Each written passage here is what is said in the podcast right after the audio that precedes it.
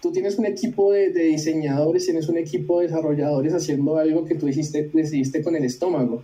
Entonces, eh, imagínate, o sea, y, después intentan eh, encontrar la solución haciendo una interfase más linda o, uh creando una tecnología más nueva, cuando el problema directamente está en el core del producto, que es que alguien lo definió con el estómago.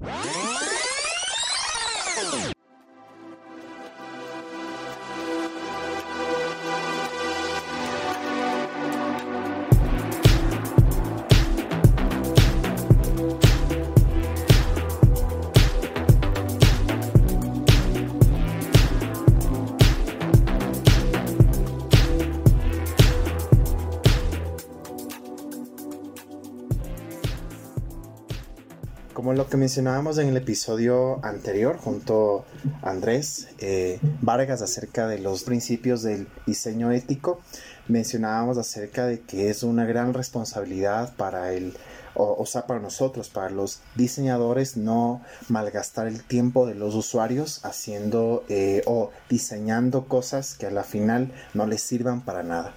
Vimos eh, varias recomendaciones que nos daba y pues y por eso es que les hago la invitación para que puedan escuchar el episodio junto al buen Andrés Vargas. Y gran parte de esto que hemos venido hablando durante estos ya 11 eh, episodios de este podcast es, es que hemos descubierto de la parte inicial eh, sobre cómo es este proceso que se maneja cuando queremos crear una solución, queremos dar o, o, diseñar prácticamente un producto, empezando de la investigación, que prácticamente es la, la, base fundamental. Y el día de hoy vamos a hablar eh, junto con nuestro invitado acerca de lo que implica y lo que es la fase de la definición de producto.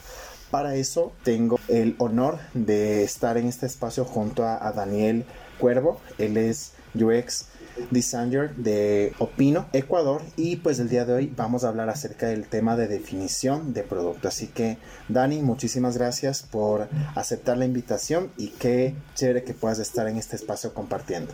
Eh, bueno, muy buenas noches y bueno, gracias a ti por la invitación. Chévere, Dani, sí.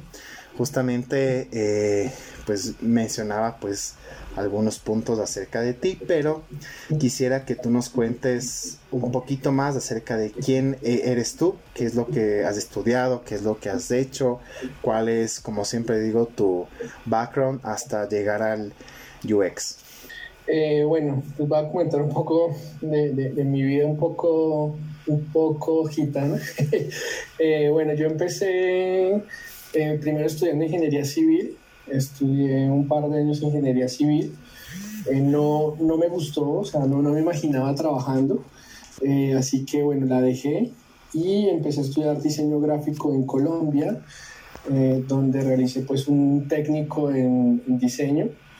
De ahí empecé ya un poco a, a trabajar, digamos, en, en, un canal de televisión que se llama Cristovisión como webmaster. Eso fueron mis primeros acercamientos con el tema web, con el tema de diseño, eh, de, plataformas. De ahí me voy a Argentina para estudiar en la Universidad de Buenos Aires. Eh, allá vivo ocho años, eh, termino mi carrera y hago pues, mi, experiencia laboral allá en diseño. Empiezo haciendo ebooks digitales y termino como líder de, de UX UI en, una startup eh, de, diversos productos, de tecnología, em, educación, entretenimiento, medios, eh, medios como Infobae. Y, y, bueno, y de ahí viajo a Colombia.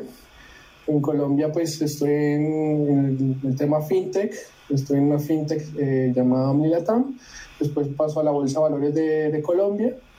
Em, Ah, bueno, en Argentina pues eh, tuvimos una época de emprendimiento con una software factory con, unos amigos. Ahí también probamos el tema de emprender y desarrollar productos eh, por fuera, digamos. Eh, y bueno, en Colombia estuve entonces en FinTech, en la Bolsa de Valores y bueno, ahora estoy en, Ecuador, en, Opino. Entonces he estado un poco pagando y haciendo un poquito de todo. también tuve una banda de rock en un momento. Eh, soy baterista, me encanta la música y creo que esa parte me, me, ha hecho eh, empatizar y, tratar de, de, abrir la cabeza un poco a, a, otras cosas, ¿no? Wow, me parece tan interesante lo que, lo que, lo que tú nos cuentas y pues cómo iniciaste. O sea, cuando me mencionaste la, la primera, digamos que esta carrera que estudiaste, me llamó mucho la, la atención. Eh, o sea, más que nada es el hecho de entender cómo, cómo te, o sea, cómo ahora te puede aportar la ingeniería civil a lo que haces. ¿Algo de lo que estudiaste eh, ya te dio como bases para lo que haces en este momento o simplemente fue un, fue un tema de estudio y ya, y ya no lo has aplicado pues algo en el día de hoy?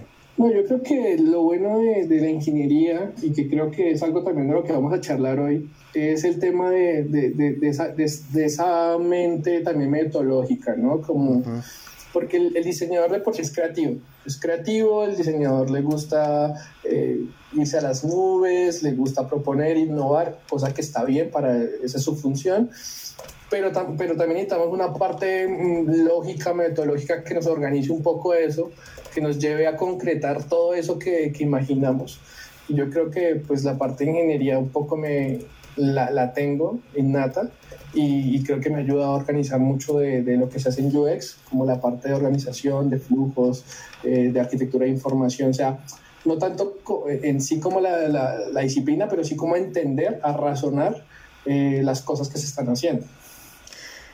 Muy bien, exactamente. Creo que ahí es un poco lo que me da más idea de lo que mm, conversamos hace unos días, ¿no? Para poder este, ponernos de, ya de acuerdo acerca de, de, qué es lo que íbamos a conversar. Y ahí, o sea, este me da mucho más, mucho más eh, sentido ahora lo que me, lo, lo que me decías, ¿no? O sea, de que específicamente hay una fase que a veces como diseñador, como tú mencionas, y es muy, muy cierto, y pues yo también digamos que me puedo eh, incluir, pues porque prácticamente el background que también yo tengo, pues esa parte de, de diseño, y a, veces, claro, estamos este, pensando en la, en la mejor idea, ¿no? La mejor idea que como que resuelva lo que necesita el cliente, una idea pero espectacular pero sí que nos falta este tema que es un poquito más como estratégico, un tema como más eh, aterrizado, como tú mencionas, el hecho de, que sea súper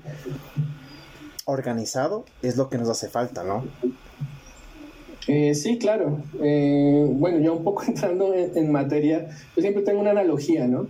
La analogía del fútbol. A mí me encanta el fútbol. Soy fanático de Millonarios en Bogotá.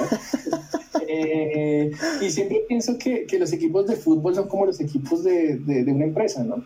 Entonces, cuando tienes un, un, entrenador y el entrenador, digamos, eh, no te dice nada, como te dice, muchachos, bueno, con ánimo, con ánimo, y salen, salen los, los 11 jugadores y no saben qué hacer, comienzan a tirar la pelota, eh, se equivocan, no, no, tienen una idea, ¿no? Entonces es como muy caótico.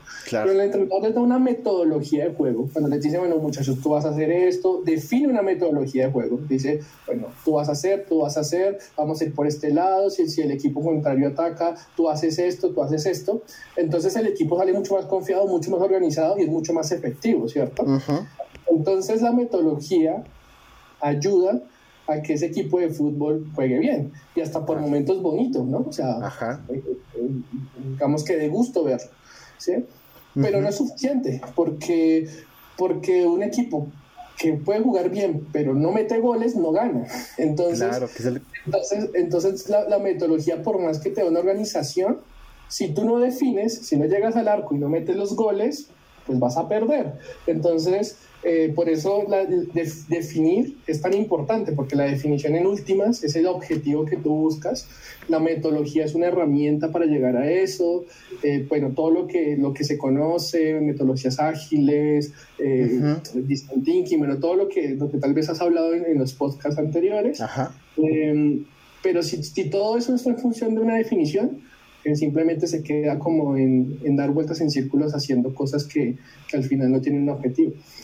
Exacto, y, y, y, es un ejemplo que nunca me lo, me lo había puesto a, a, pensar, pero es muy cierto. O sea, ahorita que estaba viendo, este, pues que, digamos, bueno, como que puede que tú tengas a, los, a las mejores, eh, digamos, a las mejores estrellas con una capacidad impresionante que, claro, obviamente en un equipo de fútbol se lo puedes tener, pero si no les dices que, o sea, el cómo tienen que hacerlo, de qué manera y el cuál es de, eh, la... Eh, el camino a seguir, pues ese talento se queda eh, desperdiciado, ¿no? Como en este ejemplo que estamos hablando, que me parece espectacular. Sí, claro, o sea, o sea, un jugador mal utilizado, por más talentoso que sea, va a perderse, va, va a caer en un equipo improductivo. Y, y, 11 jugadores que tienen muy claro qué hacer, cuál es su rol, cuál es, qué es lo que deben hacer, cuáles son las, las decisiones que deben tomar, pues seguramente van a destacar, ¿no? Yo creo que ahí también entra otro tema y es las decisiones, o sea, eh, definir significa decidir, ¿no? O sea, cuando tú estás haciendo una acción de definir, estás decidiendo algo, estás diciendo, mira, me voy por este lado, me voy por este lado. ¿Cuál es, cuál es la diferencia entre Messi o Cristiano Ronaldo con un jugador promedio, digamos? En que los tipos tienen la capacidad, pero saben decidir bien. O sea, la que tienen la deciden bien y la meten. O sea, definen. O sea, son goleadores. O, muchos otros deciden mal. Entonces, fíjate que que el poder de, definir y de decisión es muy importante porque marca mucho la diferencia. Y justo acabas de así tocar un tema súper sensible. Espero que nadie se resienta. no, mentira. Espero que son dos, dos de, bueno, dos de dos estrellas muy importantes, pero es uno de los mejores ejemplos que se puede dar. O sea, la final es muy cierto. Es muy cierto. Eh, tú dices, pero bueno, antes de empezar a dar como que ciertos spoilers, digamos, en este punto, vamos a empezar a, a entrar ya en materia acerca de lo que implica la definición del producto. Algo que ya nos habías comentado y es un poco los hilos que empezamos a a tejer, digamos, en este punto o a unir, era aquella capacidad de decisión, ¿no es cierto? Era aquella, eh, ah, bueno, esta capacidad de entender eh, cuál es el, el, fin que le vamos a, a dar este punto, pero yo lo que quisiera que tú nos puedas explicar específicamente qué implica, qué significa la definición de producto, dónde entra este punto, dentro de qué fases, por decirlo así, de alguna manera, si es inicial, si es intermedia o en qué parte de lo que ya hemos venido hablando durante los episodios anteriores, que es como la idea de empezar a construir una, una historia, ¿no? De hablar fase 1, fase 2, fase 3, ¿dónde entra esto? Bueno, eh, digamos que, que si, si, tú quieres, digamos, encajarlo en, una etapa, eh, puedes llegar a encajarlo en, en, ese, en ese lapso entre que se, se, se sacan los insights del design thinking o, o, cuando se están haciendo, digamos, la, la propuesta de valor y después o sea, definir propuesta de valor y después mandas eso a un producto. Eh, pero yo te diría que, que, que, es muy transversal. La verdad es que todo el tiempo en, en los proyectos, sobre todo de tecnología, estamos persiguiendo de, definición. Es un, es un mal que nos aqueja siempre porque, porque ese, ese es el, el eh, como el tema que hace que, que los, los productos y los proyectos no avancen, ¿no? O sea, todo el tiempo estamos persiguiendo definir cosas, estamos persiguiendo como, como concretarlo, ¿no? Entonces yo te diría que si, que si quieres encajarlo tal vez en un proceso de UX puede ser en ese lapso entre, entre la definición de, de, productos, esos insights, esa priorización de, de, esas funcionalidades que tenemos que hacer, cuando ya vamos a, a pasar a la parte, digamos, de, de wireframes o, de estructura de arquitectura de información, o, o, tal vez si, el tiempo no ha prototipado, pero yo te diría que es muy transversal y, y eso también te lo, te lo voy a comentar, cómo esa definición, si te pones a pensar, eh, afecta eh, todo el tiempo.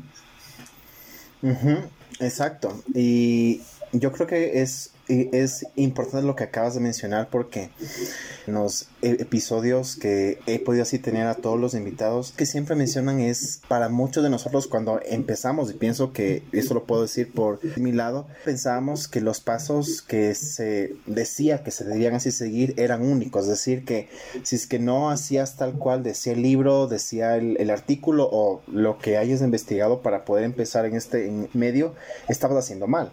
Pero el tema de, de que tú mencionas que es un punto que va en un aspecto que involucra muchas, muchas fases, te hace entender que no lo puedes meter como un tema súper ya cerrado, es decir, que ya lo eh, incluyes y luego ya lo cierras y ya se acabó, sino que lo estás viendo siempre, o sea, lo estás viendo cada momento, cada momento para ver si en verdad estás bien o no.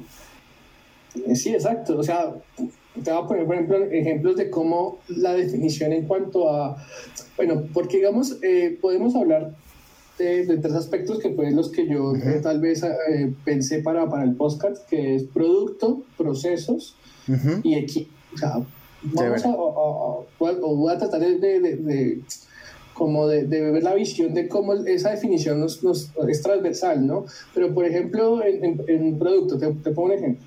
Eh, definir la propuesta de valor, que es algo tan sencillo, pero que a veces es tan difícil.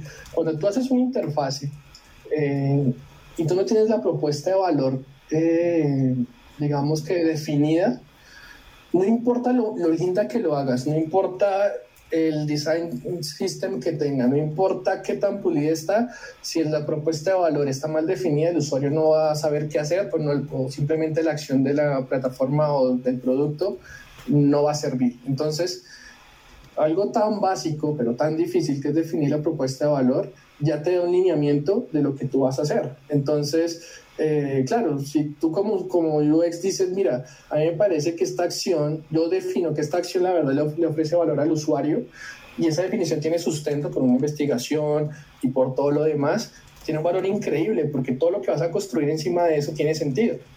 Pero si, es, si la definición la da una persona porque se le ocurrió que un día le parece que estoy feliz y, poner una lupa en el sol eh, le, aporta valor a los usuarios, no importa la interfase linda que hagas, eh, simplemente no va a funcionar. Entonces, eso es, un ejemplo de definición importante. Y, ajá, sí, sí.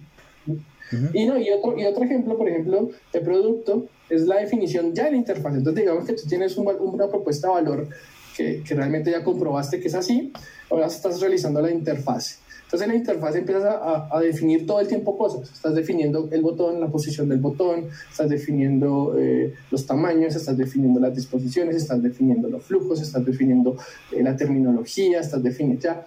Todo el tiempo estás definiendo cosas eh, para que esa interfase realmente cumpla el objetivo que necesita. Entonces, a veces mecánicamente decimos, no, este botón va acá porque como ya lo he visto en 50 apps, entonces debe estar acá porque es súper intuitivo. Pero esa definición la estás dando vos. O sea, esa decisión de diseño, esa decisión de producto la estás dando tú. Entonces, eh, o sea, cuando diseñamos esas interfaces son cosas tan mecánicas que no nos damos cuenta que realmente estamos definiendo producto ahí también. Y, mira que acabas de tocar un tema que es súper importante mencionarlo porque casi siempre las decisiones que se toman sobre una nueva funcionalidad o sobre un nuevo, como se conoce el look and feel, es acerca de, lo que tú dices, o sea, de que eh, esta aplicación tal si lo usa, entonces, o sea, ¿por qué nosotros no? Entonces es, es un, tema que siempre como que la eh, decisión se toma a veces por las referencias y lo, cual puede ser bastante peligroso porque no a todos los, eh, los productos como que les calza, ¿no? Sí, exacto, o sea, eh, pues te digo, cuando una, definición se da con el estómago o, con, el corazón, Totalmente. pues, o sea, ya, ya, está partiendo mal. Por eso te digo que es muy transversal porque tú tienes un equipo de, diseñadores, tienes un equipo de desarrolladores haciendo algo que tú dijiste, decidiste con el estómago. Entonces, eh, imagínate, o sea, y, después intentan eh, encontrar la solución haciendo una interfase más linda o, creando una tecnología más nueva, cuando el problema directamente está en el core del producto, que es que alguien lo definió con el estómago. Entonces, eh, por eso es tan importante, porque no nos damos cuenta, pero, pero llegar a definiciones como el equipo de fútbol, llegar a definiciones y concretar, eh, pero con, una metodología, ¿sí? Por eso te digo, o sea, volviendo un poco a la analogía del fútbol, si yo tengo un equipo caótico y me encuentro un gol por de otro partido que llaman y digo, uy, ese, ese, es, el, ese, ese es el camino, eh, hacer goles de otro, de otro, de otro partido. Eh, pues pasa con, con, estas definiciones que salen de, de, cualquier lado, ¿no? Pero cuando tienes una metodología y, y, sabes qué hacer y llegas al, al gol, eh, muy seguramente vas a poderlo replicar una, dos, tres, cuatro, cinco veces y tienes un sustento de saber por qué, por qué llegaste a ese gol. Exacto. Entonces, es importante.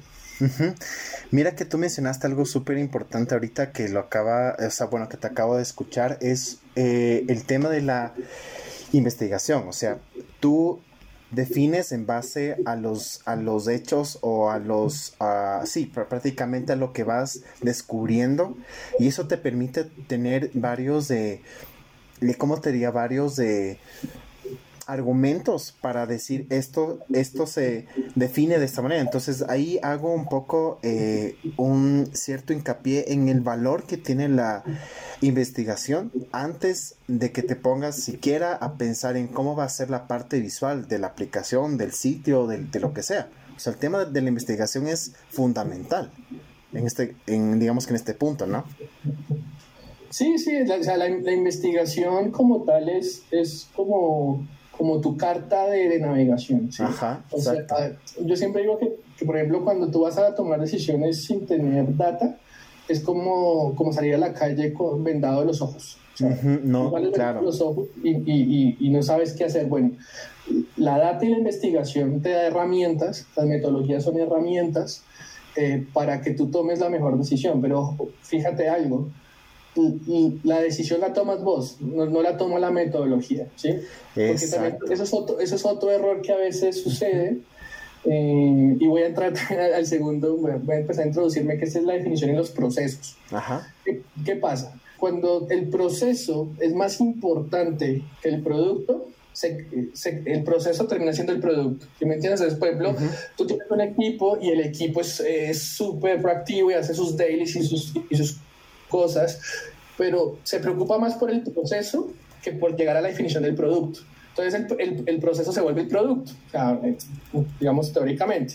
Entonces, eh, digamos que el, proceso tiene que ayudarnos a darnos herramientas para tomar mejores decisiones pero, pero no tiene que superar más que eso. O sea, digamos, la metodología me dice, mira, yo hice una investigación y tengo todos esos insights. Ah, bueno, tengo, eh, encontré esta data y me parece súper interesante y con este conjunto de datos puedo tomar una, una decisión, pero el, la que, el, que, toma la decisión eres vos. O sea, de, todas, de, todas, formas, es, ese, esa decisión pasa por un humano que puede equivocarse o no, porque porque el humano tiende a cometer errores. Y, por ejemplo, ahí me, me acuerdo hay un video de Daniel Rabibovich, que es el sitio de, mm, de Mercado Libre, y él daba un ejemplo sobre las métricas. Entonces él decía que, por ejemplo, que Mercado Libre eh, hace métricas de muchas cosas, o sea, los tipos miden tienen millones de datos, o sea, cuánto tiempo dura en la tienda, cuántos clics hace, dónde clic hace, eh, qué landis visita, qué busca, bueno, tiene un montón de métricas, es una cosa absurda. Pero él decía que, listo, tiene la data, pero si yo quiero lanzar un producto y quiero lanzar una hipótesis del producto, yo que, yo que de toda esa data agarro, ¿sí me entiendes? exacto. Yo, yo, tengo que decirle al, al, tipo de desarrollo o al que está encargado de decirle, mira, yo necesito que tú me des estos tres datos para yo tomar la decisión. Pero, pero esos tres datos, ¿quién los solicita? La persona.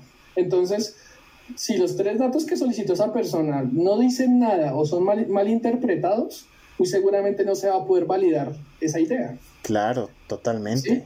Y, tú y, aparte de eso, tú no tienes el, el poder para testear 10.000 veces con los 10.000 datos hasta que le pegas, porque si no sería jugar a la lotería.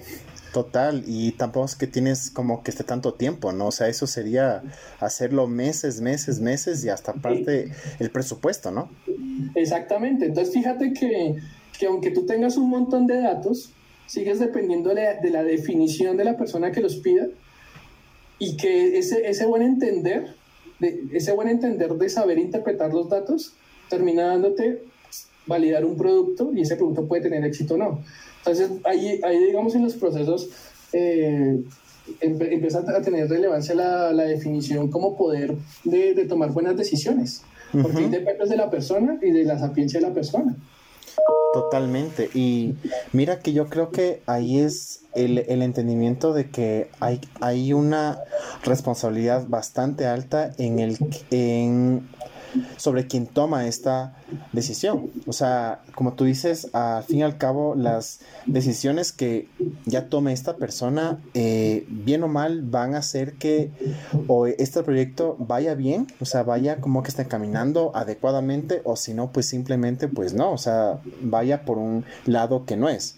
Entonces, es súper importante, ¿no? O sea, es súper importante que, como tú dices, sepas entender lo que te dice ya la data, que no es eh, solamente como que decir, no, o sea, es que los usuarios tienen, por ejemplo, una, qué sé yo, una tasa de abandono, ¿no? Que te puede dar esta información. Ah, no, entonces no les gusta el diseño. No, o sea, al final eso no es un argumento, ¿no? Claro, es que, por ejemplo, si, si tú eres un, un, UX o eres un diseñador de productos y tú generas empatía y a ti te piden menos, necesitamos que tú nos investigues cómo podemos hacer para que este usuario haga X cosa. Y tú tienes empatía, tú dices, yo necesito saber qué hace este señor acá, necesito saber en cuánto tiempo lo hace, yo necesito saber en dónde lo hace. Esa es la data que tú seguramente vas a, a buscar o vas a pedir, ¿sí? Pero si, pero si tú no tienes esa empatía y tú dices, no, pues yo creo que necesito estos tres datos y con eso yo me, me arreglo y esos datos no tienen correlación con el usuario, pues vas a, vas a averiguar cualquier cosa pero tienes los datos, porque en últimas te los están dando, pero no, no, tienes los datos correctos y no sabes interpretarlos. Entonces, en ese sentido, eso y hacerlo mal es prácticamente lo mismo, ¿sí? Entonces, entonces ahí, también interviene esa parte empática, no todos son datos, digamos, o sea, los, los datos duros no, no necesariamente eh, significan una buena decisión, sino sabe, eh, que la persona tenga la empatía para saber interpretar esos datos saber qué datos necesita y también llegar a una buena definición. Claro, porque imagínate, como tú dices, o sea, al final el hecho de que sepas entender qué es lo que quiere decir y claro, como tú dices, no sesgarte solamente en lo que te dice esos datos, sino el hecho de saber cómo esto, o sea, esto me da una idea de lo que debería ser, o sea, y ahí es un punto de no es tan fácil ser alguien que tome una decisión, porque si tomas una mala decisión, o pues claro, haces que este, o que este proceso se demore más, ¿no? Porque pues no vas a estar yendo por, o sea, por el, el camino que es, ¿no? Sí, exacto. Y, bueno, y volviendo un poco al, tema de la analogía del fútbol, si tú tienes, si tú tienes un pero yo soy muy fanático de fútbol, pero, si tú tienes un equipo, tienes una metodología, tu equipo eh, cumple como sus, sus roles y, cumple su, su, su, función, pero digamos que el lateral, el lateral le gusta irse solo, no le gusta pasarla, le gusta gambetear y, y hacer lo que quiera, tirar centros. Entonces, ¿Qué pasa? El tipo está tomando decisiones porque él dice, mira, el técnico me da una metodología, pero yo quiero hacer esto, yo, yo, yo quiero jugármela, ¿sí? y, ahí, mm, pueden pasar dos cosas. o el tipo es un genio y como Messi, y, se, y, se, saca cinco y te mete un montón de goles, ¿sí? Entonces tú dices, pues yo lo dejo hacer eso pues porque el tipo me demuestra resultados o, o el tipo lo, lo, hace muy bien, ¿sí? Eh, o o puede ser malísimo y puede dañar el, eh, al equipo y puede hacerlo, eh, tener malos resultados, ¿no? Entonces ahí es muy importante las personas que toman las decisiones, porque puedes tener a Messi, que te gana campeonatos, un jugador de 11, que los 11 juegan metodológicamente, eh, y, el, y, el, que te toma muy buenas decisiones, ya, bueno, estamos hablando de que Messi es como muy astro, entonces hagamos de cuenta que es una persona que es un genio tomando decisiones, o puedes tener la persona que te toma malas decisiones. Entonces, cada, cada, cada persona en el equipo toma decisiones todo el tiempo. Cada persona toma decisiones. Y, y, en la medida en que cada personita toma buenas decisiones, pues tienes un equipo andando y puede llegar a ser hasta de alto rendimiento, porque si cada persona toma buenas decisiones, el equipo juega solo. pero, si, pero si esa persona no las toma, eh, se vuelve una bola de nieve. Entonces, no, no, digo que, no digo que hay que ser un genio para trabajar en, UX ni nada de eso, pero sí digo que es importante tener bagaje, estudiar, todo el, todo el tiempo estar eh, mirando referentes, todo, porque eso te ayuda a tomar muy buenas decisiones, ¿no?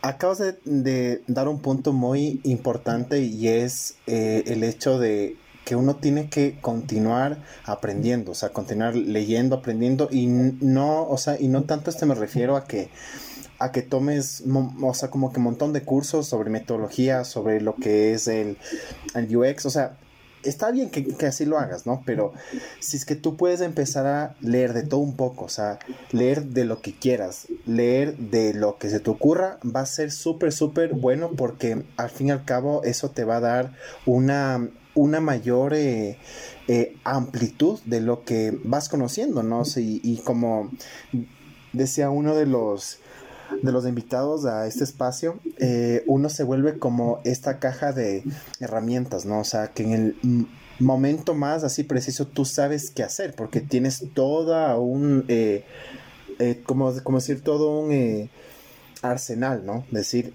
ante esta situación yo pienso esto o esta puede ser la posible así solución.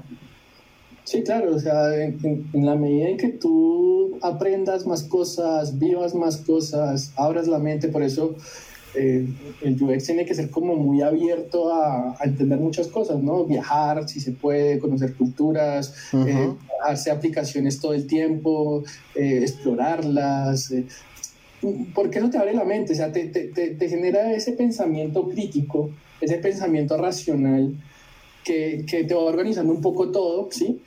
Pero, pero sin, sin caer en la copia, ¿no? No es como yo lo voy acá, lo hago así, sino como ver todo y decir, pero ¿por qué lo hizo? ¿Pero por qué pasó esto? ¿Por qué lo hizo así? entender, entender las cosas. Es como que eh, tenemos que estar todo el tiempo explorando como los niños el, mundo, pero ¿por qué hace esto? ¿Por qué pasó esto? ¿Por qué este producto es así? está bien, está mal, pero porque alguien, porque alguien tiene un equipo, eh, por ejemplo, en el caso de, de Google, ¿no? Cuando cambió los iconos eh, y, le puso los colores, eh, hay gente que dijo feo, bonito, súper, super, funcional, no funcional, lo entiendo, no lo entiendo, ¿sí? Yo por lo menos personalmente dije, ¿por qué una empresa que, que siempre ha sido un modelo de UX, que tiene un equipo, que tiene todo el dinero del mundo, que, que tal vez es una de las empresas tecnológicas más ágiles y con las mejores metodologías, ¿por qué lanzó eso? ¿Sí? Entonces es, o los tipos la tienen muy clara, o también son susceptibles a errores. ¿sí? También, claro. Entonces, Bastante bueno. Entonces uno puede decir, una empresa tremenda como Google, o se les pasó los procesos y, salió eso y alguien no aprobó, o alguien se le fue la, caja y, y, lo lanzó sin testear, o, están viendo algo que nosotros no estamos viendo a futuro, ¿sí?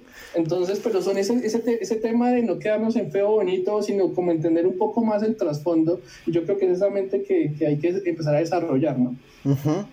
Y mira que tú acabas de, de, mencionar un tema que fue bastante polémico, ¿no? Porque mucha gente empezó a decir, no, es que, es que, bueno, y, empezaron a salir los que, o sea, con todo respeto se lo digo, ¿no? Los que, o sea, los que son como ya puristas, ¿no? Que dicen, no, es que este está, o sea, un mal diseño, es que, es que la composición, es que el tema de color, y como te dices a la final, o sea, son las dos posibilidades, ¿no? O sea, estos manes, si bien tú dices es un gran referente, de todo el tema de diseño de experiencia, todo el tema de diseño visual como tal, porque la manejan súper bien en la mente. Y dices, a la final, como tú mencionas, hay una razón, o sea, no es solamente porque cambiaron de color y cambiaron de forma y ya, sino que hay, digamos que atrás de eso, hasta lo que entendemos y se supone que es así, un estudio, un análisis, un por qué, un para qué, es lo que entendemos y sabemos y esperamos que sea así, ¿no? Espero que Google este, tome a, buena consideración este comentario y pues se... No mentira.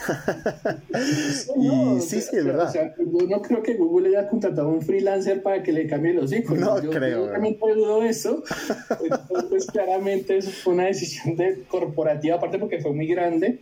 Porque cambias todo. Claramente no sé si los testeos que hicieron fueron significativos porque claramente pues la, la, reacción no fue buena, aunque, aunque bueno, hay, hay, una atenuante, es que generalmente los cambios en las empresas, eh, hay, bueno, hay como un, estudio que dice que cuando vos haces un cambio en, en, una marca, realmente las primeras reacciones son malas. Siempre. Pues, es como que es, es, agresivo, es como, oye, siempre me acostumbré a ver esto porque me lo cambiaste, pero con el tiempo la gente empieza a acostumbrarse y después le agarra cariño y después vuelven a cambiarlo y vuelve a pasar lo mismo. Siempre rechazo, lo vas asimilando y después le agarras cariño. Entonces, tal vez ellos, eh, vuelvo y digo, tal vez hicieron un estudio interno eh, con todas esas eh, teorías psicológicas, con esas teorías sociales y decidieron que era lo mejor. Por eso, en vez de, en vez de, de, ser bueno, bonito, feo, ¿por qué pasó? O sea, ¿por qué pasó? Yo, yo por ejemplo, me pregunté eso y creo que el UX tiene que ir un poquito más allá, no, Pero no decir como esa, esa mala maña de los diseñadores que, que, nos gusta criticar todo, vamos en la calle, vemos todos los letreros, si me gusta, no me gusta, esa tipografía es horrible, yo lo hubiera hecho mejor, y todo el tiempo estamos haciendo eso, pero no, creo que el UX tiene que ir un poquito más allá y, y decir, pero ¿por qué pasó? ¿Por qué sucedió? ¿Qué buscaban? se equivocaron porque lo que la hipótesis que, que definió alguien estaba mal eh, eh, eso es un poquito lo que, lo, que, a lo que tenemos que entender.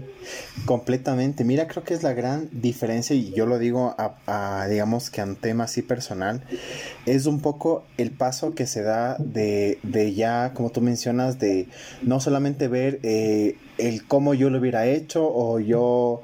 Em, yo hubiera puesto de esto de esta manera, sino, y claro, eso es lo que se ve mucho en, en temas de, de publicidad, en temas de diseño gráfico, con todo respeto, obviamente se lo dice, no es que esté mal, obviamente que ellos mencionan eso, puede ser una opinión de, de ellos, y pues bueno, o sea, al final es, un, es como te digo, es un, es un poco lo que hemos venido hacia nosotros de, de este mundo, ¿no es cierto? De decir si me gusta, no me gusta, al tema de decir el por qué, o sea, yo pienso que una de las preguntas que más nos hacemos acá es el por qué, el cómo y el para qué y el, y el en dónde. O sea, a la final son cuatro preguntas que para mí son básicas. O sea, tienes que eh, entender todo este contexto. Y mira que estos ejemplos eh, pueden ya sumar lo que estamos hablando de la definición. O sea, cómo llegaron a esa definición. Exacto. Y, y, bueno, y por ejemplo, eh, hay un ejemplo que, que, que, te comenté de la NASA. Ajá. Estaba buenísimo. buenísimo. digamos. Que digamos había el proyecto este Hubble, el el telescopio. Es un proyecto de mucho dinero, o sea, obviamente la NASA gasta mucho dinero y tiene muchos proveedores. Totalmente. Eh, eh, entonces, eh, el proyecto pasó de costar 400 millones de dólares a 1.200, había un clima muy tenso en, el proyecto y uno de los proveedores tuvo un error en el vidrio, en el espejo, que es el que capta las, las, imágenes. Pero por ese clima tenso, Nadie dijo nada, todos se quedaron callados. El, proveedor no dijo que tenía ese pequeño error, el que lo recibió lo vio, pero dijo, uh, si devuelvo, si devuelvo el espejo, entonces se va a aumentar los costos y mi jefe se va a enojar y de pronto me echo, entonces yo me quedo callado. El que instaló el espejo a lo mejor vio el, error y dijo, uy, pero si yo lo devuelvo, entonces esta gente se va, se va a enojar y se acaba el proyecto, ni me echo. Entonces, como que todos se quedaron callados. Eso fue como una cadena de errores ahí y lanzaron el, el, telescopio al cielo y resultó que cuando fueron a tomar una, una, imagen se veía más borrosa que un telescopio en la Tierra. ¿sí? un telescopio de 1.200 millones de dólares, bueno, de esa época, tomaba peores imágenes que un telescopio en la Tierra. Pero entonces a lo que yo voy es que cuando, cuando eh, no hay definiciones, digamos, eh, voy a tocar un poco eh, acá muy por encima el tema de la definición de equipo. Cuando hay esas reglas no explícitas, cuando eh, lo que en la NASA llaman el, clima social, y no se define un poco qué hacer cuando ese clima social está así, o sea, cuando yo digo hay un clima tenso, la gente está enojada, hay un clima, está prevenida, ¿qué hacemos? En esos casos, ¿qué hacemos? ¿A quién recurrimos? ¿A quién le preguntamos? ¿Con qué podemos calmarnos? ¿Sí? Y si no hay esa definición de equipo, de decir, bueno, mira, muchachos, si ustedes están así, o por ejemplo llega la persona encargada del proyecto y dice, mira, yo noto que el clima social de, de, de, del proyecto está tenso, y yo creo que eso va a tender, va a traducirse en un error, un error grave. Entonces, eh, pongamos estas reglas, definamos estas reglas para volver a, a un estado mucho más más sano, ¿no? Entonces, fíjate que hasta definir esas pequeñas interacciones con el equipo, definir esas reglas de, bueno, en estos casos cuando el humano, porque somos humanos y trabajamos y estamos tristes, felices, estamos un día eufóricos, queremos estar solos. ¿Qué, ¿Qué, hacemos en esos casos? Definamos unas reglas no escritas de, de, ese tipo de cosas, que en, en, la NASA lo llaman pues reglas invisibles de altos equipos, de alto, de equipos de alto rendimiento, ¿Qué, hacemos para que no ocurra lo del Hubble? ¿Sí? entonces, entonces hasta las definiciones, hasta en esas micro, micro cosas, pueden traducirse en, tirar un proyecto de 1.200 millones prácticamente a la basura y tener que ir a bajar un espejo, cambiarle y volverlo a subir. ¿Y cuánto cuesta hacer eso? imagínate, pues, claro. imagínate, cómo el clima social eh, directamente afecta al proyecto, porque no es que la gente está triste, pero el juego subió bien, la gente está triste porque estaba triste o porque estaba prevenida, porque eh, la gente estaba tensa por el sobrecosto, eh, mira lo que pasó, entonces definir hasta ese tipo de cosas es importante. Y mira que tú me mencionabas algo acerca de, de que cuando, bueno, cuando este proveedor, yo pienso que, como tú lo mencionas, sí, sí sabía prácticamente de este error y no lo mencionó, es porque a veces lo que pasa es el tema de que hay que sacar rápido sin las cosas, hay que hacer súper pronto porque estamos a, ya un mes de lanzamiento y más bien si es que lo hacemos rápido y a veces ya lo rápido no te permite eh, ver estos puntos que como mencionaba anteriormente es la definición, o sea, e, el, hecho de ya saber cuáles son como que las posibles eh, o como los puntos que nos harán ya fracasar ¿no? en, este, en este proceso y pienso, ¿no? A la final, si es que ellos eh, hubieran ya tomado un poquito más de, espacio a la calma, verían este proceso y no quedaría este registro que, bueno, eh, o sea, está para nuestro eh, nuestro aprendizaje, pero pues imagínate cuánto se hubieran ya ahorrado, ¿no? Y digamos que a este, a, este proveedor, pues no sé si es que ya lo volvieron a llamar o no, pero, pero imagínate, o sea, son cosas tan simples que ah, no, pero es una, pero es como que algo, algo eh, ya pequeño. Pero eso pequeño te puede así costar, como tú dices, millones de dólares. Sí, claro, fíjate que, o sea, pero te digo, hasta definir el clima laboral y un equipo que parece, porque hablamos siempre de clima laboral como si los compañeros son buenos o no son buenos, pero fíjate que, por ejemplo, si un proyecto tiene sobrecostos y eso genera tensión en las personas, hasta o sea, definir un o sea, unas reglas no implícitas para ese tipo de cosas, te puede salvar un proyecto porque alguien puede decir, bueno, muchachos, la verdad yo fui, me desahogué y yo veo el espejo y yo, y pues sí, yo sé que la gente se va a enojar, pero yo quiero decirlo. Ese tipo de cosas eh, son las que, las, las que realmente hacen que, que los proyectos y los productos sean de mejor calidad, ¿no? y, entonces yo toco otro punto, eh, que es eh, que nosotros tenemos que aprender mucho de, la gente de, de, de, de IT, de desarrollo. ¿Por qué lo digo en, este, en ese sentido? Eh, nosotros como UX, como diseñadores, y es un poco lo que hablaba de, de, la ingeniería, como no somos tan metodológicos, tendemos a ser como muy ambiguos en las cosas. vamos a una reunión y no me gusta el botón, ¿Cómo, ¿cómo, lo quieres? Entonces uno empieza a hablar y entonces sí, pero es que este color no. Y tú te vas al final de la reunión y no se definió nada. Es como, como y, al fin, ¿cómo quería el botón? Eh, ¿Sí? Y, y, para cuándo quería el botón? Eh, ¿y, cómo, ¿Y cómo quería el botón? Eh, ¿Cómo se lo entrego? Eh, y, en cambio los, las personas de desarrollo son, son muy metodológicas en el sentido de, de ser muy estrictos en el, en el, requerimiento. ¿Cómo es? ¿Cómo se maneja? ¿Qué hace? ¿Cómo lo hace? ¿Dónde lo hace? Dame los archivos, cuál es el entregable, cómo, dame todo. O sea, ellos son como muy, metodológicos porque, porque, cuando se sientan a codear, eh, las cosas se concretan, ¿sí? Cuando yo quiero hacer una funcionalidad, ellos tienen que pensar la funcionalidad desde el back, desde el front, desde todo. Entonces necesitan las cosas muy claras, ¿no? Muy definidas. Ellos necesitan que les entregues todo como, como a los niños. O sea, entrégamelo como que cualquier persona lo puede entender. Nosotros en diseño sí somos un poco más ambiguos. Es como, no, es que me parece que es así, podrías hacerlo así. Es que yo, yo lo vi en algún lado, entonces dale esa forma. Subjetivo. Y, ese tipo de cosas, esa, esa ambigüedad eh, termina haciendo que nos reboten los proyectos, reprocesos, eh, darle vueltas a un tema, etc. Yo creo que nosotros tenemos que aprender mucho a, a, definir los requerimientos, a ser muy estrictos en eso. O sea, eh, cómo, dónde, dame la documentación, si, si es que es un proyecto que, que, vamos a continuar, si es un, un proyecto nuevo, bueno, eh, llevemos la documentación del proyecto, la, definición, bueno, etcétera. Y yo creo que es, esa parte de definición de nuestro trabajo es importante aprenderla, sobre todo de desarrollo. Creo, que ese es un campo que, hay que mejorar. y, yo pienso que lo que acabas de mencionar es súper es súper importante porque siempre creo que ha existido, yo lo puedo decir, eh, digamos que de mi parte también cuando eh, ya trabajé pues en alguna, a ver, hace unos años, unos, estamos hace unos siete años, wow, mucho tiempo ha pasado, eh, en que sí, o sea, sí era súper interesante el hecho de que lo que yo eh, decía, que, o sea, como una solución a nivel así visual, ellos me decían, no, es que esto no se puede hacer, o sea, esto es difícil, esto... a va a tomar mucho más tiempo.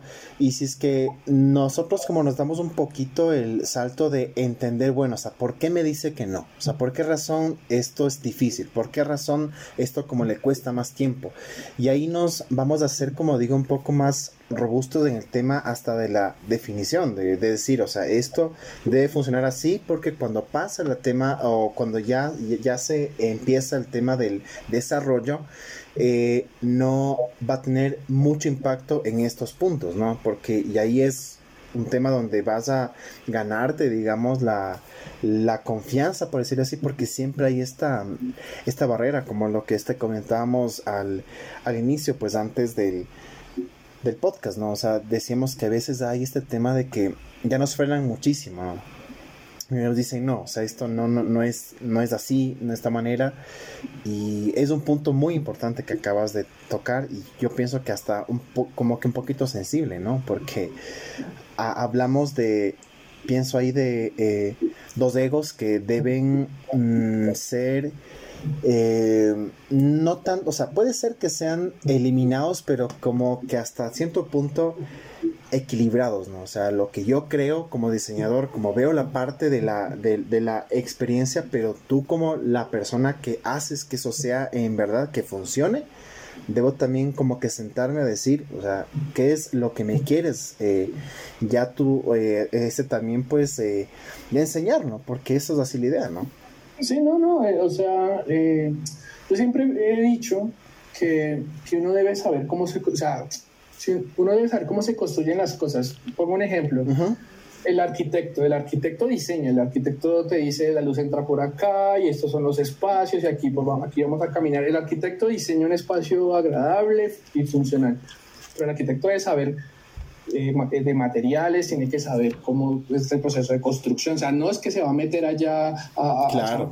digamos, bueno, yo creo que nosotros también tenemos que ser iguales de saber cómo se implementa nuestro diseño. No es que vamos a irnos a codiar, no nos vamos a ir a meter a hacer código, no tenemos que conocer las 10.000 lenguajes de programación, pero sí tenemos que entender cómo se hace, o sea, para llegarle a una persona y decirle, mira, yo diseñé esto, y, yo creo que tú puedes ir por este lado o te ayuda a buscar una solución. Si el, si el, si el programador te dice no, no se puede hacer, eh, bueno, está bien, entonces busca una solución y, y, ese buen diálogo es importante. O sea, experiencia de usuario no solamente es hacia el cliente, sino hacia el proceso como tal. Y si tú tienes una buena relación con un, con un desarrollador, va a fluir mucho mejor el, el, proyecto. Entonces, está bueno hablar el lenguaje de ellos y entenderlo, ¿sí? Eh, pero digamos que también, yo le sé también analogías, que por ejemplo nosotros como, como UX eh, diseñadores, voy a hablar de diseñadores UX, UI o como también, etcétera, tenemos que ser muy rigurosos en, en cuanto a, lo, a, como los procesos, ¿no? Por ejemplo, eh, a veces está y, y, nosotros, digamos, nos piden un requerimiento y nosotros nos preguntamos dónde, o sea, cuándo te, lo entrego, en qué formato, qué tiene que tener, eh, qué no tiene que tener, eh, cuándo lo revisamos, o sea, son cosas que a veces uno se le quedan eh, pendientes de preguntar y, son, y, y la definición de esas reglas son las que pueden llevar a un proceso exitoso, pero a veces pasa de, bueno, ¿y cuándo me pasas esto? No, pues eh, cuadremos una reunión, pero bueno, y, y, le mandas el archivo, no, pero es que yo no puedo abrir el sketch, necesito un PDF, bueno, entonces me hubieras preguntado al comienzo si era PDF. Ah, pero es que tú me lo enviaste el viernes y no necesitaba el jueves. Ah, pero no te pregunté cuándo te lo iba a mandar. ¿Sí? Eh, Ajá. Eh, son ese tipo de cosas que son súper sencillas, pero que si se, si se van replicando 10.000 veces, vuelven el proceso muy complicado. Por eso te digo que, que aprender a, a, definir hasta los entregables. Bueno, ¿y, ¿y, yo qué te voy a entregar tal día? O sea, dame las reglas del, del, del entregable, defíneme qué, qué, te voy a entregar. ¿Sí? Uh -huh. ¿Qué te voy a entregar? ¿En qué formato? ¿De qué forma? ¿A quiénes? ¿A qué hora? Entonces, ese tipo de cosas que desarrollo lo, lo sabe hacer bien, yo creo que es algo que tenemos que aprender.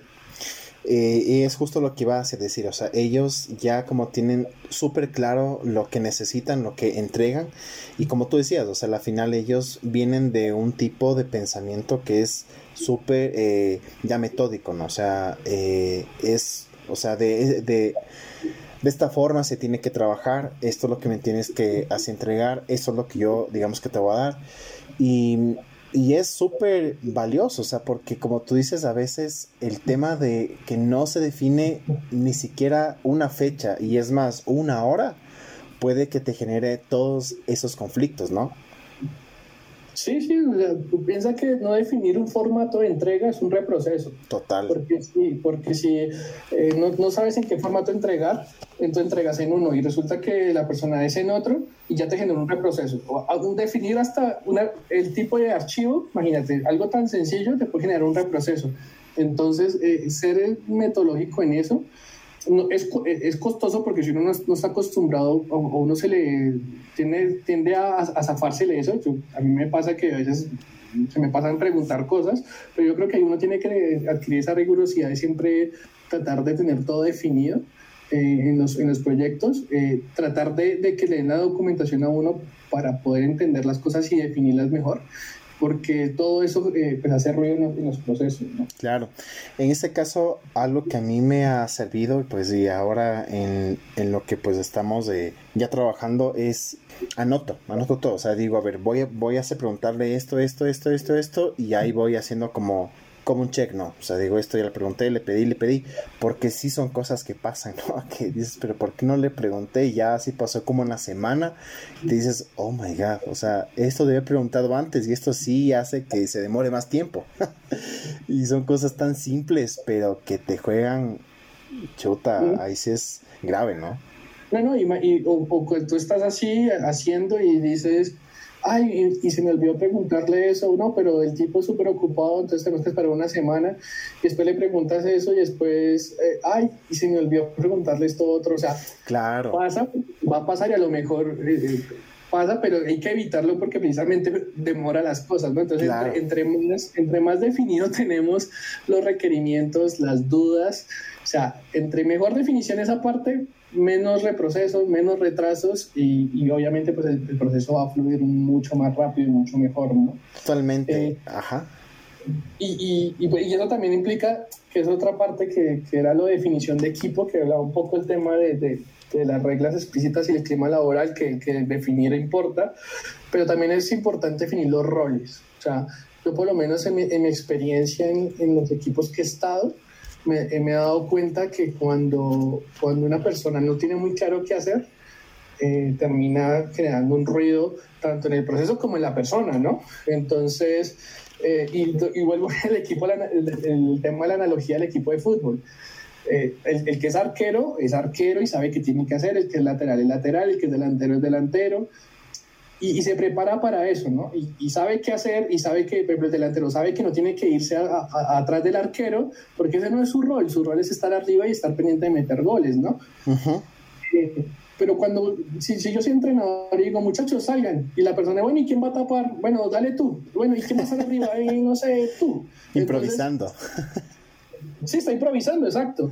Entonces, saber el rol y saber qué, qué se tiene que hacer es muy importante. O sea, y yo también digo que eso, eso es, es a veces eh, en los equipos eh, pasa muy de agache porque parece, eh, dicen que lo, que lo, lo, más obvio es lo menos obvio y a veces pareciera que el, que, que el rol sea por sentado, ¿no? Pero, pero, saber, pero saber hasta dónde yo estoy, saber hasta dónde puedo hacer, saber hasta dónde puedo proponer, saber que, que hasta qué libertades puedo tener, es muy importante porque, porque a veces comienzan las preguntas como, y yo puedo hacer eso, me toca a mí, no le toca a esa persona. ¿Será que si yo pregunto, esa persona se enoja? Eh, esto no era labor mía. ¿sí me entiendes? Entonces empiezan esos ruidos a tirarse las pelotas, entonces, ¿cuál es la mejor forma de solucionar todo eso? Pues definir los roles.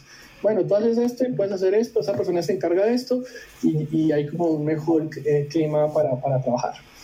Exacto. Y mira que aquí creo que aquí podemos hacer un poco eh, el, el, recordar una de las definiciones, o bueno, vaya la, digamos que la redundancia, la definición para tomar decisiones, porque al final no, o sea, no solamente eh, es el tema de producto, de, un servicio, de un diseño, sino son cosas tan simples como lo que mencionamos, de, de los entregables, de eh, el equipo, de cómo vamos a trabajar. Al final es el saber tomar decisiones y si es que yo ya sé cuál es así mi rol, ya sé, o sea, definitivamente ya sé hasta qué punto debo yo así también ser el que el que defina sin las cosas, ¿no? O es que esta es mi labor, yo sé que dentro de este espacio es donde yo puedo tomar esta decisión. Fuera de este, ya como que le compete al otro rol. Y así, pues, como decimos, ya no nos metemos en áreas en las que no, o sea, no tenemos que estar, ¿no? Porque, pues, no nos corresponde. Sí, porque se organizó así, porque, eh, porque se, se, definió así, se, se definió así, pero eh, estoy, jugando mal. Eh, pero, pero fíjate que yo, yo al comienzo te decía que, que, la definición es como que todo el tiempo perseguimos definiciones, viste que yo, yo te decía que todo, nuestra labor diaria es todo el tiempo perseguir definiciones. Definiciones, ajá. Necesitamos concretar cosas, o sea, cada vez que algún tema queda ambiguo, cada vez que, algún tema queda, queda sin, sin algo claro, cuando, tanto en producto como en los procesos, como en los equipos, cuando algo no está bien definido, es cuando empieza a, hacer fisuras eh, el producto o el proceso o el equipo, ¿no?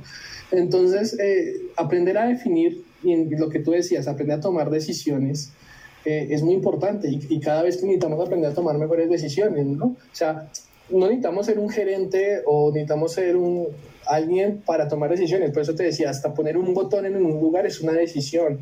Eh, establecer las reglas de un equipo es una decisión que puede ser tomada por todos.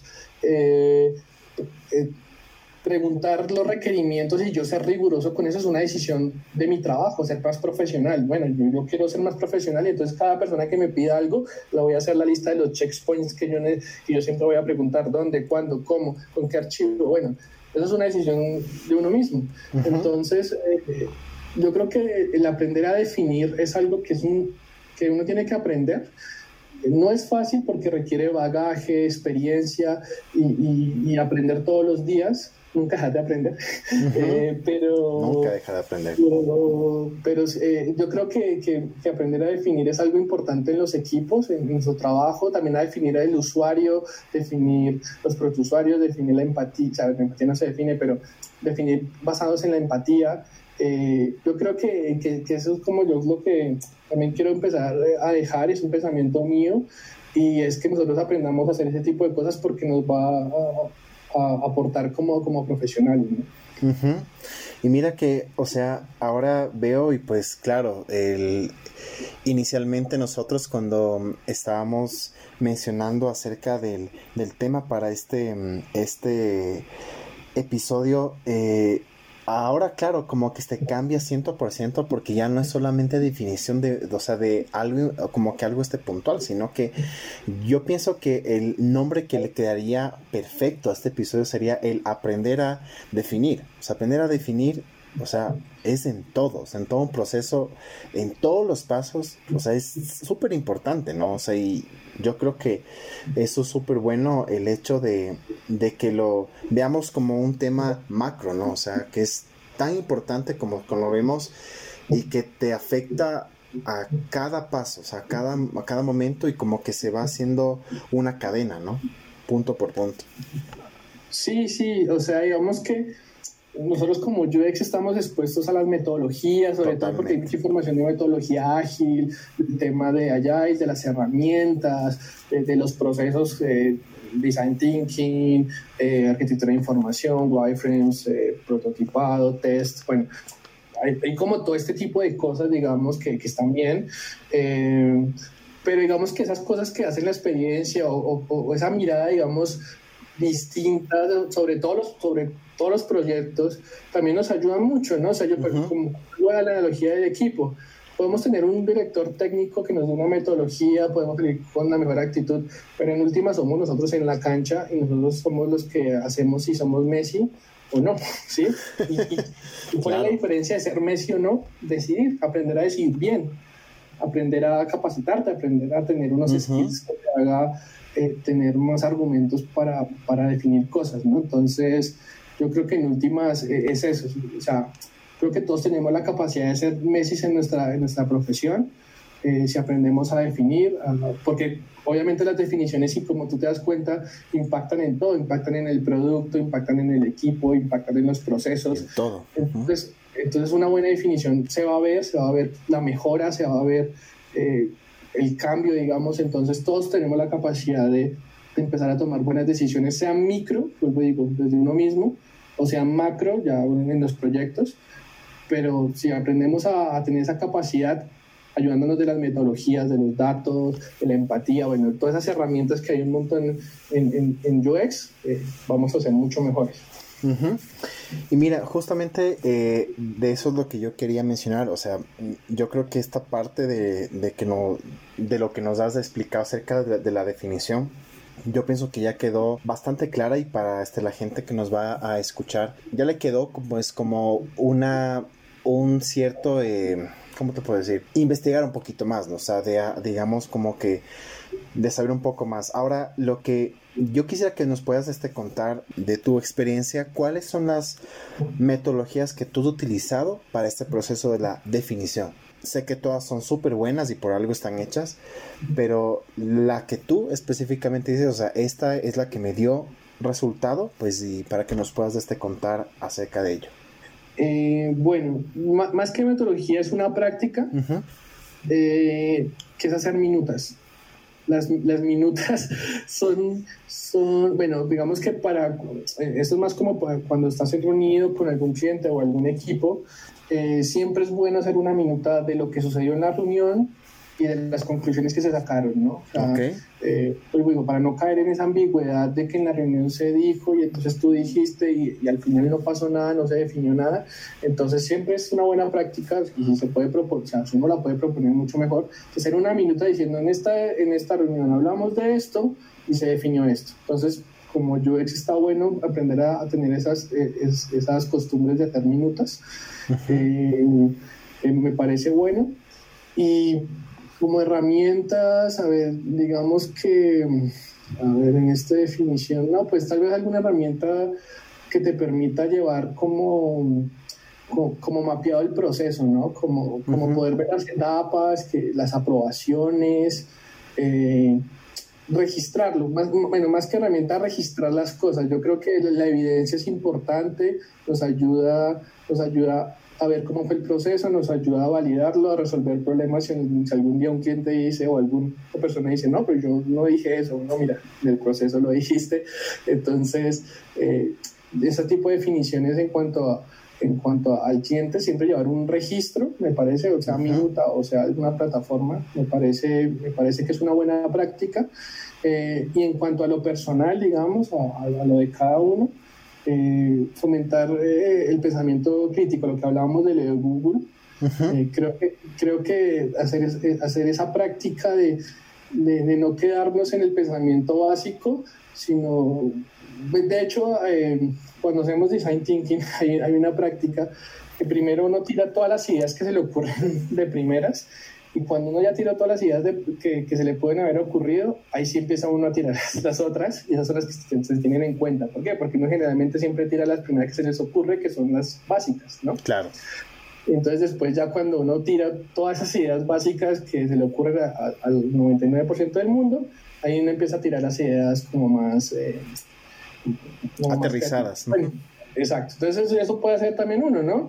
En los problemas, bueno, pienso esto, y, ya cuando uno terminó de pensar todo lo que, lo, lo que el cerebro le ocurre, entonces uno decir, bueno, ¿y ahora qué, más puedo pensar de esto? ¿Qué más puedo sacar de análisis de esto? Sobre todo, eso también puede ayudar mucho cuando analizas datos, ¿no? O sea, es como que primero te, te sesgas y, ya cuando eh, sacas el análisis de ese dato, es decir, bueno, ¿qué más puedo eh, pensar de esto? Y ahí a lo mejor salen las ideas provechosas. Entonces, eh, entrenar mucho la mente crítica me parece importante y pues entrenar haciendo ese ejercicio, ¿no? tratar de, de, pensar el, el, más allá, ¿no? Que hacen el A, B y C de, de un problema. Claro.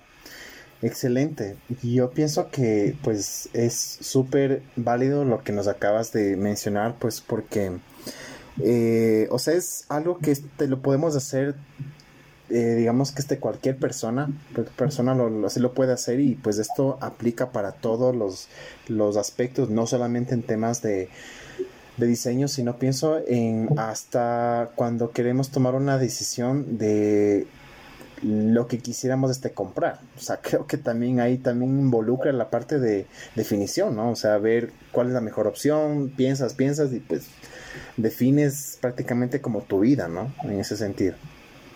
Sí, pero fíjate que cuando vas de compras tienes la góndola con 10.000 opciones y te cuesta elegir.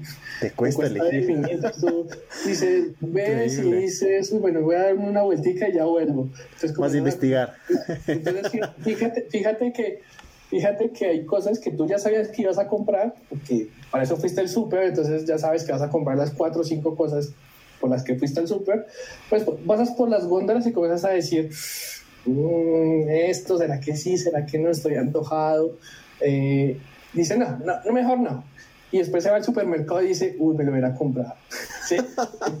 Pasa. Cierto, cierto, cierto. Pasa. ¿Sí? Entonces, fíjate que tener esa cosa, bueno, me estoy antojado, bueno, me lo llevo y listo, y, y, y, y, tengo la culpa de que a lo mejor me engorda o qué sé yo, pero, pero listo, decidí en ese momento, definí que me lo iba a llevar y no después me quedo con la duda de decir, ah, la próxima vez que vaya me lo llevo. Entonces, eh, eh, creo que esos son ejercicios que hacemos todos los días. Totalmente totalmente.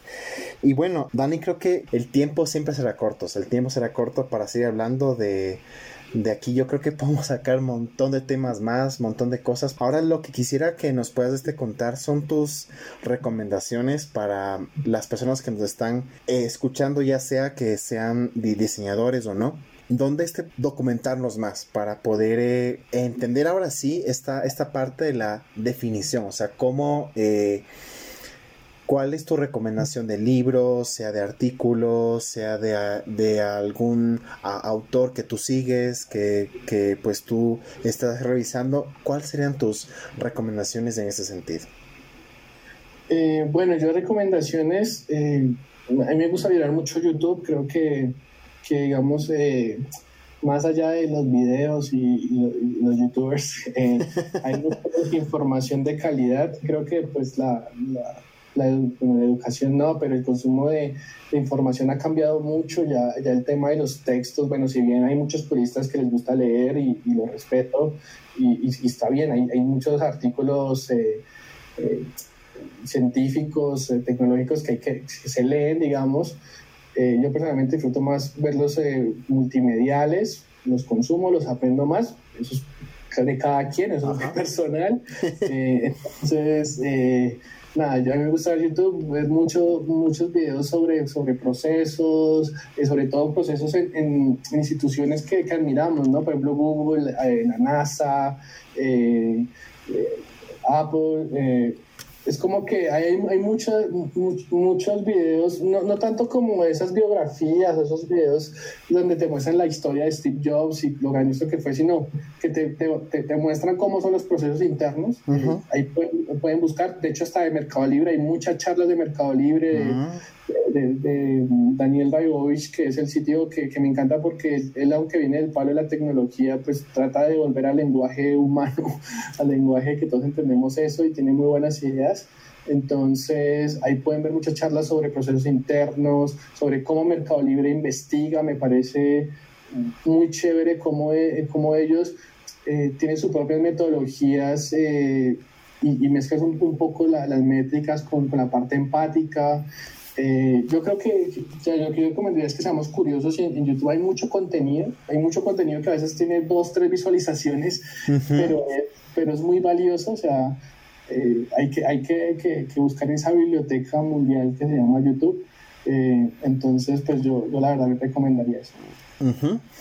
y, y bueno, en ese sentido es muy cierto porque o sea, lo que tú mencionas, hay mucha, mucha, mucha información y pues yo, yo de, digamos que de igual forma, eh, aprendo un poco más eh, cuando veo, o sea, cuando veo es como que se me queda más, obviamente yo también soy un poquito de, de leer, igualmente leo eh, ciertos artículos, pero más veo, o sea, literalmente a mí es como que la forma, ¿no? Pues pero como tú dices, cada quien este, tiene eh, ya su forma de poder así aprender. Y tal vez, eh, bueno, en ese sentido, lo que también quería que nos comentes es dónde este te podríamos eh, encontrar, si, si, si, es que pues alguien de los que nos escucha te quiere hacer alguna pregunta o quiere este seguir lo que tú haces o simplemente pues hacer este un contacto contigo, ¿cuáles son tus redes en las que estás pues actualmente? Eh, bueno, antes de, eso me, me, acabo de acordar que hay un canal muy bueno de producto. Muy bueno, ajá. Que se llama ITNIC. ¿Ya? I, I-T-G, N-I, pues no, I, I-T-N-I-G, ITNIC. Ok. Sí, es, es, un, es un canal eh, donde pasan muchas charlas con CEOs, con jefes de producto, donde ellos cuentan cómo fueron sus procesos, cómo lograron hipercrecimiento, cómo pensaron sus productos. Mm, bueno, sí, yo creo que tiene que ver mucho con definición porque ellos cuentan mucho sus historias. Eh, de hecho, voy a, contar una muy pequeñita para que se den cuenta el, grado de, qué, buen, qué buen canal es ese en YouTube. Dale. Eh, hicieron una charla con el, con el creador de, Globo. ¿Ya? Eh, y entonces el tipo estaba contando que pues cómo ingresan los países, ¿no? Entonces, entonces le preguntan, bueno, pues tú entras, tú entras a un país y no, no tienes aliados de, ninguna empresa grande ni nada, entonces ¿cómo haces? Y el tipo decía, mira, nosotros hacíamos una práctica donde, donde nos inventábamos las tiendas, o sea, los tipos inventaban las tiendas y le metían productos a esas tiendas y la gente compraba para que pareciera que, que Globo tenía muchas tiendas asociadas, ¿me entiendes? Pero eran tiendas fantasma, o sea, las crearon ellos mismos eh, adentro, a lo mejor tenían dos o tres nada más, ¿sí? Y, y, uno a lo mejor veía Globo y decía, uy, pero tiene, no sé, 50 y, y, y, una que, no sé, ellos decían que, por ejemplo, había una que tenía el mismo logo de McDonald's, pero se llamaba de otra forma, eh, bueno, son esas prácticas que a lo mejor uno si no está dentro de la empresa no conoce, pero, pero la verdad que ese, ese canal es muy bueno. Eh, el entrevistador es muy incisivo, cosa que me gusta porque no hace la típica pregunta de, bueno, ¿y tú qué pensabas? Sino te pregunta, bueno, ¿y tus números? Y, y bueno, ¿y tú cómo haces? ¿Y cómo es tu proceso? Entonces, eh, la verdad que es recomendadísimo. Buenísimo, claro que sí, obviamente, pues eh, yo por mi lado, pues me quedo con la duda y pues... a ahorita mismo se me voy a ir a buscarlo, te juro, porque me pareció súper bueno, o sea, súper interesante y como tú lo, como tú este lo pintas, pues obviamente claro que sí. Sí, sí, sí, la verdad que hiper recomendadísimo. Y bueno, los que quieran, los que quieran consultarme, no más eh, mandan la, la batiseñal al cerro. No, eh, eh, puedes buscarme en las redes, soy Daniel Cuervo Santana, en Facebook o en Instagram en LinkedIn. Entonces, nada, me agregan, me mandan ahí un DM, me invitan a comer y listo. donde quiera que estén. sí, sí, donde quiera que estén, eso ahí yo caigo. Hacen agenda. Claro. Listo, listo, Dani. Pues, como te dije, pues muchísimas, muchísimas gracias por eh, estar en este espacio. En serio, ha sido un gusto no sabes pues lo, lo beneficioso que es este tema para este espacio porque yo creo que si nos hacía falta algo así, no porque los otros sean obviamente sin eh, desmerecer, ¿no? Pero yo pienso que este es como que un tema eh, neutro, pero que ya conecta con toditos, o sea, todos los que hemos hablado actualmente eh, hasta este episodio, este es como el nexo que para mí es el que junta muchas cosas y pues yo te doy muchas gracias y y sobre todo, pues, como te mencionaba, este espacio es en el que mm, eh, la idea es poder difundir esta disciplina específicamente acá en el, en el Ecuador, pues porque prácticamente pues estamos con la idea de poder eh, lanzar algo desde acá, como siempre, a mí me encanta decirlo, desde la mitad del mundo hablamos de UX al mundo entero. Que Dani, de verdad, muchas gracias y pues de verdad espero poder este contar contigo en otro episodio, porque como te digo, pues hay mucho que hablar, mucho lo que nos puedes aportar y, y seguramente aquí vendrán muchas interrogantes cuando empecemos a buscar más información, como tú dices, para definir muchas cosas, ¿no? Eh, no, bueno, gracias a ti por, por invitarme. La verdad que, que, se pasó el tiempo volando, se charla muy bueno. Eh, la verdad que espero haberles aportado valor en, claro que sí. en, el tema. Yo creo que, que, algo, algo se va a quedar ahí en, tus oyentes. Y bueno, nada, estamos en disposición y muchas gracias. Así es, Dani. Pues eh, estamos entonces este, pendientes y pues a todos los que nos han acompañado hasta este momento, pues les damos muchas gracias y les esperamos en el siguiente episodio. Así que un abrazo para todos y ya nos estamos escuchando.